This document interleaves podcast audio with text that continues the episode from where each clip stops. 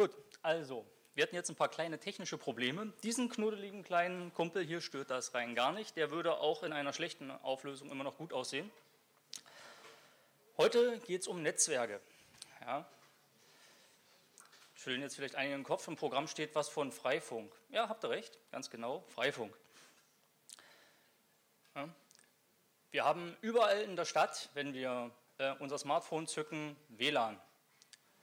Wer von euch hat zu Hause Internet? Mal aufstehen. Oder, ah, Handmeldung, was ich. Ja, ja, ja, Bewegung, genau. Ihr hockt hier schon lange genug und wartet. Super, super, super. Ah, Internet haben sie alle zu Hause. Wenn ihr unterwegs seid, sieht es mit dem Internet schon wesentlich schlechter aus. Richtig? Wenn ihr dann mit eurem Smartphone und der eventuell vorhandenen Daten-Flatrate so langsam dem Ende des Volumens entgegenstrebt, dann schaut er vielleicht doch mal in die Gegend, ob es nicht irgendwo ein WLAN gibt, das gerade offen steht, wo ihr mitnutzen könnt. Hier bei diesem netten kleinen Event habt ihr gleich zwei offene Access Points. Access Points, ganz tolle Geschichte. Infrastruktur, Zugang und Netz, da gibt es Wissen. Ja, alle reden von Neuland, auch unsere Kanzlerin. Und wer hat's? Es gibt haufenweise Leute, die sitzen auf ihrem Kabel zu Hause ja, und andere stronern in der Welt herum und können das Ganze auch ohne. So sieht das Ganze dann unterwegs aus. Überall steht man vor verschlossenen Türen. Nicht ganz. Es gibt auch Freifunk. Oder Leute, die äh, offen genug sind, einfach ihr Internet anderen zur Verfügung zu stellen. Da ist dann mal kein Schloss davor. Jetzt hier mal so kleine Vergleichspunkte.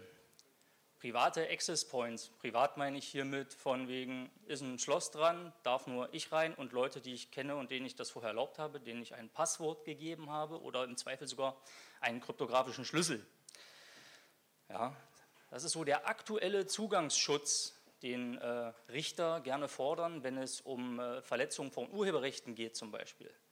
Im Gegensatz dazu beim Freifunk steht ähm, der Ad-Hoc-Zugang, dass ich mich einfach verbinde und untereinander meshen kann.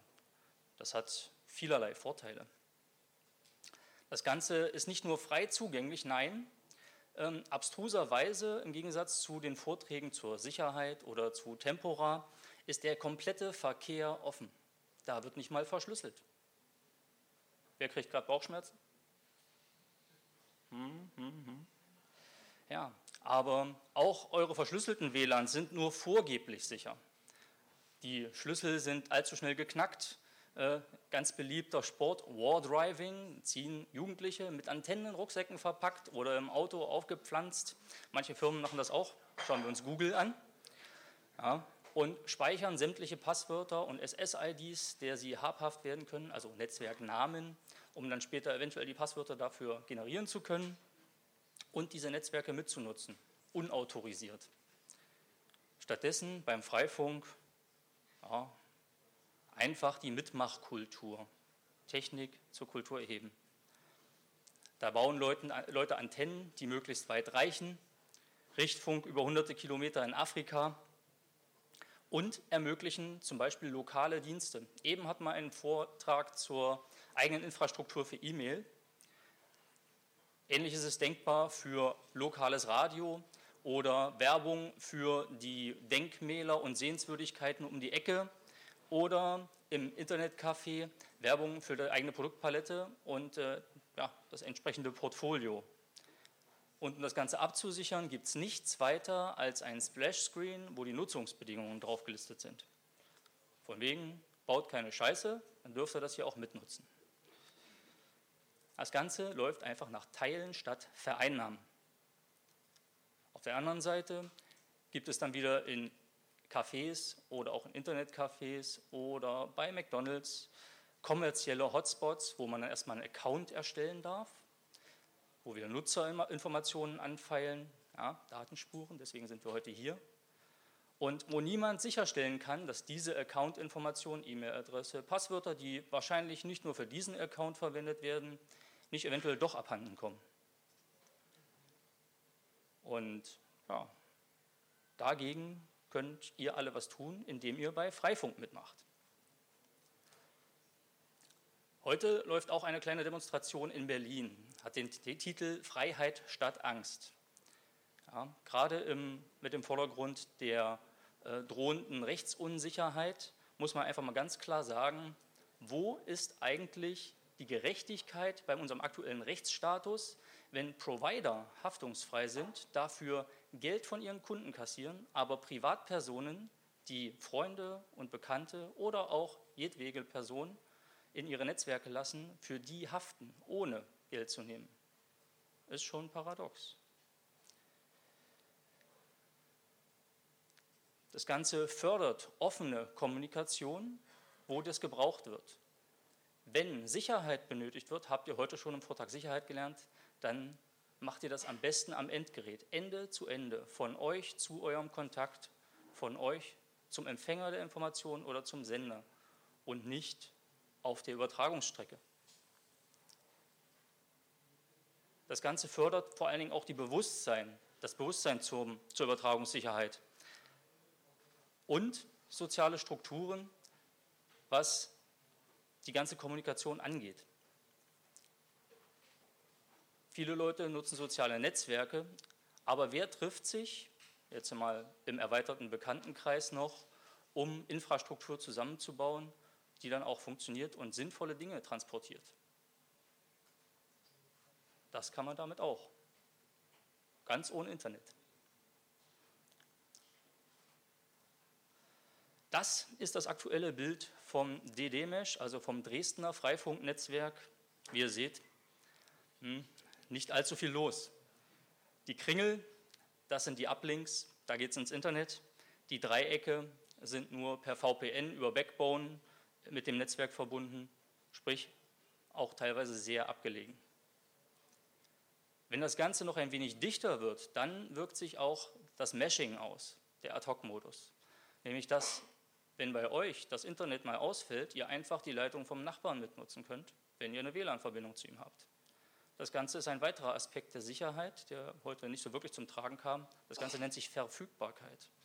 Wenn euer Internetanschluss nicht geht, dann geht der vom Nachbarn vielleicht noch, weil der einen anderen Provider hat.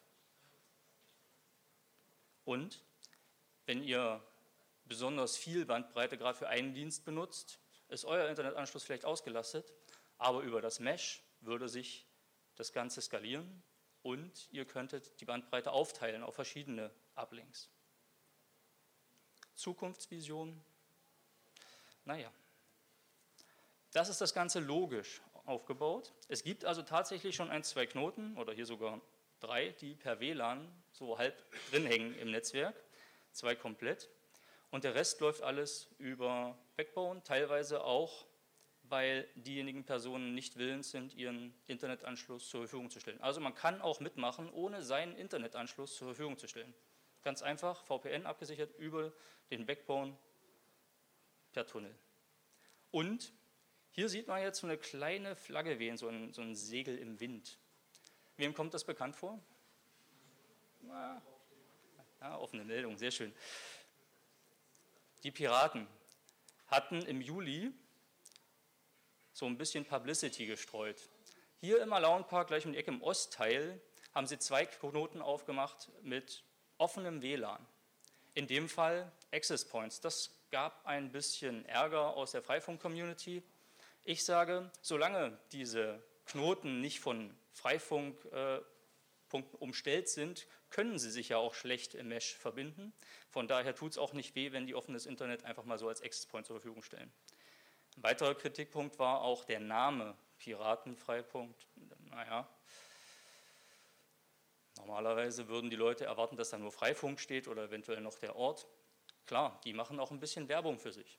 Kann man ihnen nicht verdenken. Das Essentielle ist, hier gibt es Netz.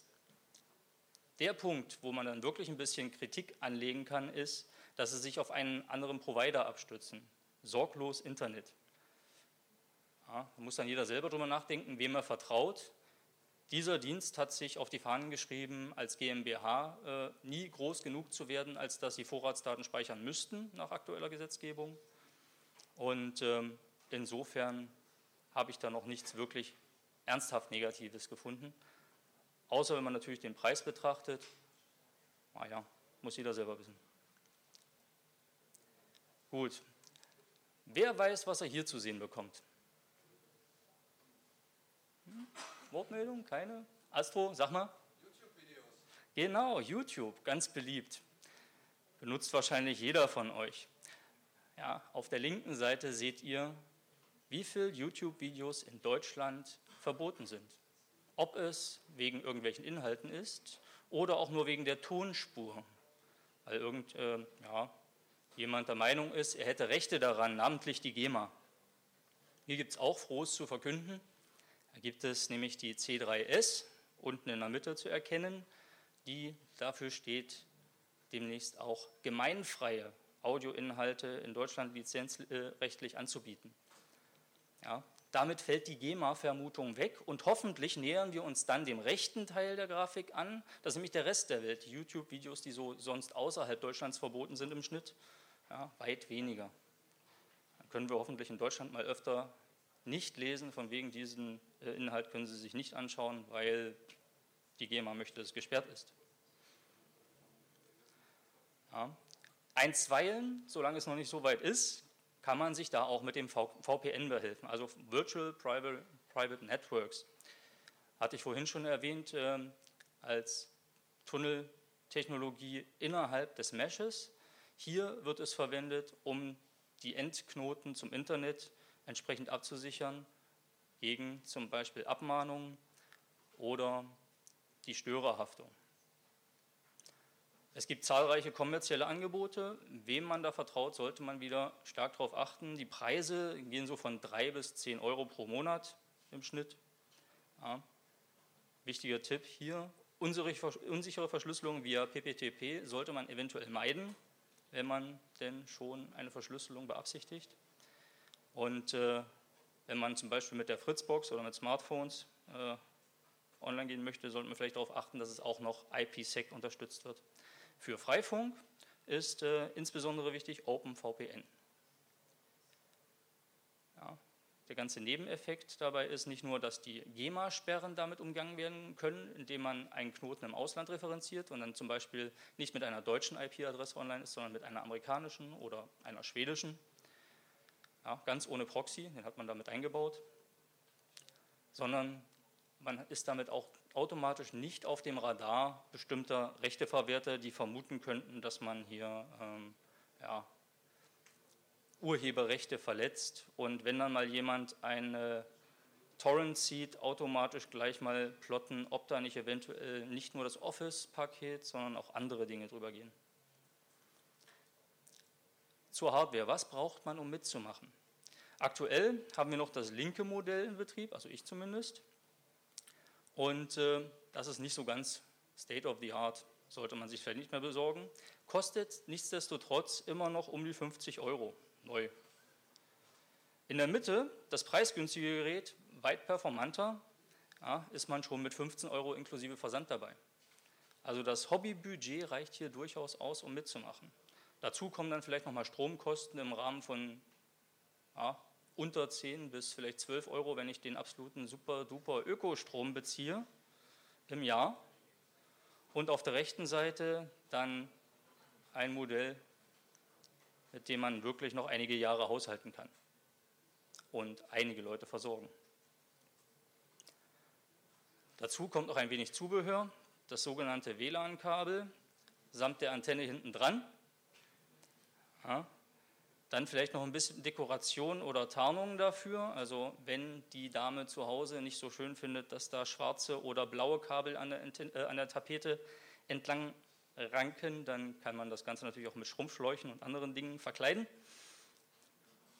Und ganz wichtig, wenn man das Ganze in der Nähe von Dächern oder im Außenbereich montiert, ist der Blitzschutz. Ja. Hier ist insbesondere darauf zu achten, wie das dann versicherungsrechtlich abläuft. Ansonsten den Router auf der Innenseite des Fensters äh, in die Küche zu stellen, macht überhaupt nichts aus. Softwaretechnisch sind wir in Dresden leider auch noch nicht ganz auf aktuellem Stand. Der Entwickler, der Stefan, arbeitet da ständig dran, aber aktuell läuft noch White Russian Das ist äh, schon einige Jahre abgesagt mit der älteren Version von Batman. Das ist das Protokoll für Freifunk, das hier das Meshing ermöglicht. Inzwischen ist auch OSLR schon wieder abgesagt und OpenWrt Attitude wäre dann das, was demnächst auch auf der DD-Mesh-Seite beworben werden soll und zur Verfügung gestellt. Vorhin sprach ich von einer kleinen Nutzungsbedingung, der man dann zustimmt, wenn man online geht. Im Gegensatz zu dem offenen Netzwerk, das ihr hier habt, einfach draufklicken, online sein, kommt dann eine Website. In dem Fall ist das jetzt die Konfigurationsoberfläche. Das Webinterface nennt sich Lucy. Und das wären dann quasi die Seite mit den Nutzungsbedingungen. Hier klickt man dann einfach nur die Checkbox an, akzeptieren, bestätigt das Ganze nochmal und damit bekommt man dann eine Session und kann online gehen. Besuch, zu Besuch ist bei einem Kumpel, der sagt, doch, ich kenne dich, ich vertraue dir, deine MAC-Adresse kommt in meinen Router eingetragen, dann kommt das auch gar nicht mehr.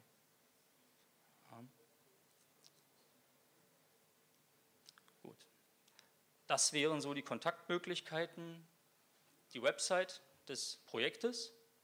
Dort gibt es auch ein Forum. Dann eine Google-Gruppe eingerichtet vom Stefan. Natürlich dann gleich im Anschluss, heute hier direkt. Und äh, für Leute aus anderen Orten oder eventuell Nachbardörfer, die ein eigenes Projekt auf die Beine stellen wollen oder Leute in anderen Gegenden Deutschlands suchen, die Website freifunk.net.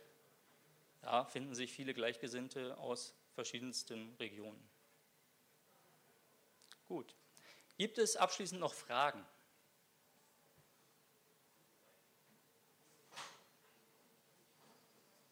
Ja? Haben wir ein Mikro? Wenn nicht, einfach laut. wie sieht es aus mit der Störerhaftung? Genau, Störerhaftung. Deswegen hatten wir ja das VPN angesprochen. Also die Störerhaftung können wir damit nicht umgehen. Es gibt zwei Möglichkeiten, wie du der Störerhaftung an sich Herr werden kannst. Ähm, plausible Abstreitbarkeit, plausible deniability mit VPN. Oder du meldest dich als Provider an. Um dich als Provider anzumelden, musst du ein Unternehmen sein oder ein Verein. Reicht dir die Antwort? Noch jemand?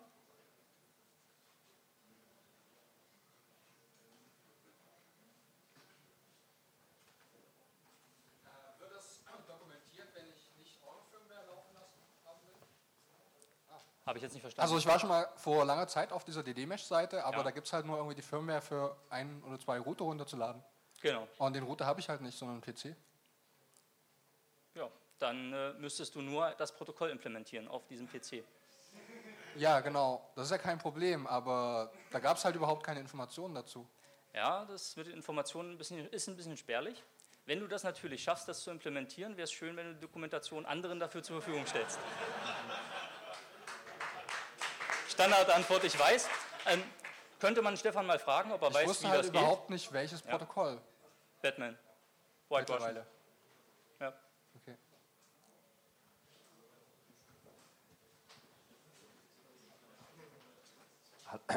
Also meine Frage ist jetzt eigentlich fast selbst erläuternd äh, oder selbsterklärend. Es lohnt eigentlich, nehme ich an, Freifunk zu betreiben, wenn man in einer exponierten Stelle wohnt, also quasi irgendwo eine Stelle hat, wo die gut per WLAN ausgeleuchtet wird, nehme ich jetzt stark an.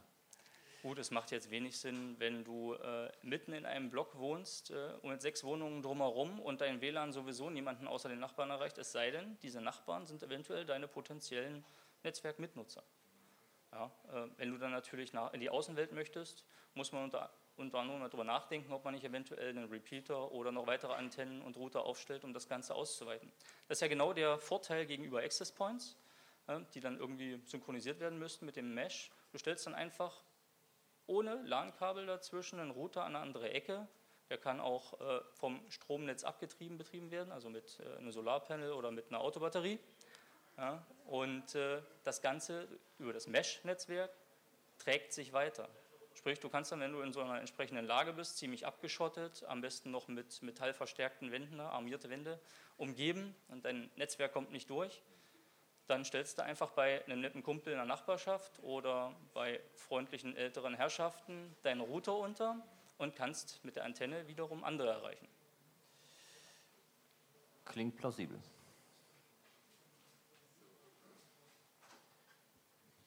Weitere Fragen? Genau, hier haben wir nämlich zufälligerweise den Stefan da. Das ist nämlich derjenige, der sich um die Software kümmert und das ganze Projekt schon vor Jahren angeleiert hat. Wenn da jemand Fragen hat, hier speziell zum Protokoll, kannst du dich später an ihn wenden. Ähm,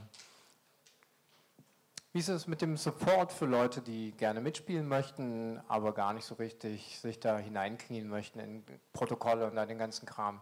Also nach dem Motto, gib mir so ein Gerät, ich stöpsel es bei mir in den Strom und das läuft dann irgendwie. Ja, das gebe ich Gibt es dann dafür mal Stefan, da Anfragen, kann gibt es dafür Support für Leute, die das machen? Also im, im Moment, im Moment gibt es halt noch mich, mich und ein paar Leute, die bei Freifunk mitmachen. Äh, die Idee ist auch so, dass die Firmware so aufgebaut ist, dass da möglichst nichts installiert werden muss, äh, also jetzt nicht nachinstalliert werden muss, also die Firmware erweitert werden muss. Das ist also für einfach Leute, wie jetzt, äh, was dich, deine Frage betrifft. Äh, in anderen Städten wird es auch so gemacht, dass dann gibt, treffen sich die Leute zusammen und dann werden eine Handvoll Router gekauft. Äh, Die werden mit der Firmware versehen und dann einfach an die Leute rausgegeben. Die Idee ist an sich, äh, dass die Leute diese Router selber, äh, selber bezahlen und den Internetanschluss, wenn sie einen haben, zur Verfügung stellen. Die, der mittlere Router, der zum Schluss gezeigt wurde, also ich habe den Vorgänger jetzt gekauft, der kostet 17 Euro, also der, der bietet sich da an. Was die Stand der Freifunk ist, das äh, ist ja jetzt, also ich weiche jetzt gerade ein bisschen ab, äh, ist weitreichend. Das ist ja natürlich eine alte Fir- Firmware, der unterstützt halt bloß drei verschiedene Router. Äh, die, äh, aktuell bin ich in der Umstellung auf dieses Attitude, also auf die 12.09 Version vom OpenWrt, was der aktuellste ist. Das hat eine gigantische Liste von unterstützten Geräten und äh, also da ist jetzt noch keine Firmware fertig. Ich bin jetzt gerade bei, also es läuft schon ein bisschen was. Und äh, ja, und in dem Bezug könne, könne man auch solche Veranstaltungen äh, organisieren, wo dann solche Router äh, verkauft werden halt. Und dann muss immer noch derjenige das nach Hause nehmen und wissen, wo er es anstöpselt. Aber ihr kommt nicht einfach hin und sagt, hier, jemand legt Geld auf den Tisch und sagt, hier, 50 Euro, bitte kommt nach Hause bei mir und stöpselt das richtig an und bringt es am Fenster an oder oben aufs Dach. Also Das sind Möglichkeiten. Würdet ihr die überbrücken, würdet ihr den Service machen? Also das, das ist auf jeden Fall drin. Es gibt, ja genügend Interessenten, äh, die dann gerne mitmachen und die, die oftmals nicht wissen, wie sie damit helfen können. Und äh, kompliziert ist das ja nicht, das, das Einrichten von dem Router, also das, die paar Settings zu setzen und das anzuschließen. Eigentlich nicht. Weil, weil im Prinzip diese, diese Firma, die aktuell Weil ist, jemand, der seinen Videorekorder nicht einstellen kann, ist es zu kompliziert. Also würdet ihr das machen? das würde, ihr den, steigt ihr den Leuten aufs Dach und bringt die Dinger dorthin? Also, wer Höhen, Höhen, also ich habe Höhenangst, also ich persönlich würde nicht aufs Dach gehen. aber, aber das Einrichten selber, das, das wäre auf jeden Fall möglich. Und da finden sich immer Leute. Also gerade zu dem Thema von wegen legt 50 Euro auf den Tisch und dann macht das einer für mich. Das äh, läuft dann natürlich andersrum. Derjenige spendet quasi zwei, drei Router ja, und dafür wird in der Vereinsarbeit dann genau diese Konfigurationshilfe eventuell geleistet. Wobei hier explizit kein Verein existiert. Da müssten sich genug Leute finden, die das wollen. Andere, ja, es gibt natürlich Leute, die hier äh, sich beteiligen. Ich bin inzwischen auch öfter in Dresden und äh, würde da gerne helfen. Äh, so eine Rückroute einrichten und das Ding in den Router, der schon zu Hause steht, äh, stecken, kriege ich auch noch hin. Für Leute, die das selbst nicht können oder sich nicht zutrauen. Das ist ja meistens eher das Letztere, das Hindernis. Also direkt Geld auf den Tisch legen ist dann die schlechte Idee, da kommt man nämlich rechtlich äh, gesehen in die Bredouille. Ja? Nehmen wir mal an, ich hätte jetzt so ein großes Haus zur Verfügung, wenn ich das komplett verdrahte, was kriege ich da für Reichweiten hin? Also Reichweite ist das geringere Problem. Ähm, Im Haus selbst ist natürlich die Frage, woraus bestehen die Wände äh, entsprechend. Lassen die die Strahlung durch, das bisschen WLAN? In der Regel schon, ja, innerhalb des Hauses. Was dann zum Beispiel Pflanzungen angeht, ist eine, äh, Wasser ist immer ein Funkblocker. Ja, wenn du da dieses, an der Hauswand die Weinranken in voller Blüte hast, dann wird da wahrscheinlich kein WLAN rausgucken. Oder äh, den entsprechenden ähm, Busch oder die Hecke davor. dann wird das weniger was. Dann muss man auf der anderen Seite wieder äh, mal kurz ein Kabel durchführen. Aber ansonsten dürfte das mit Reichweite überhaupt kein Problem sein. Hohe Punkte und dann strahlt das auch weit. Ja, wir sind drüber.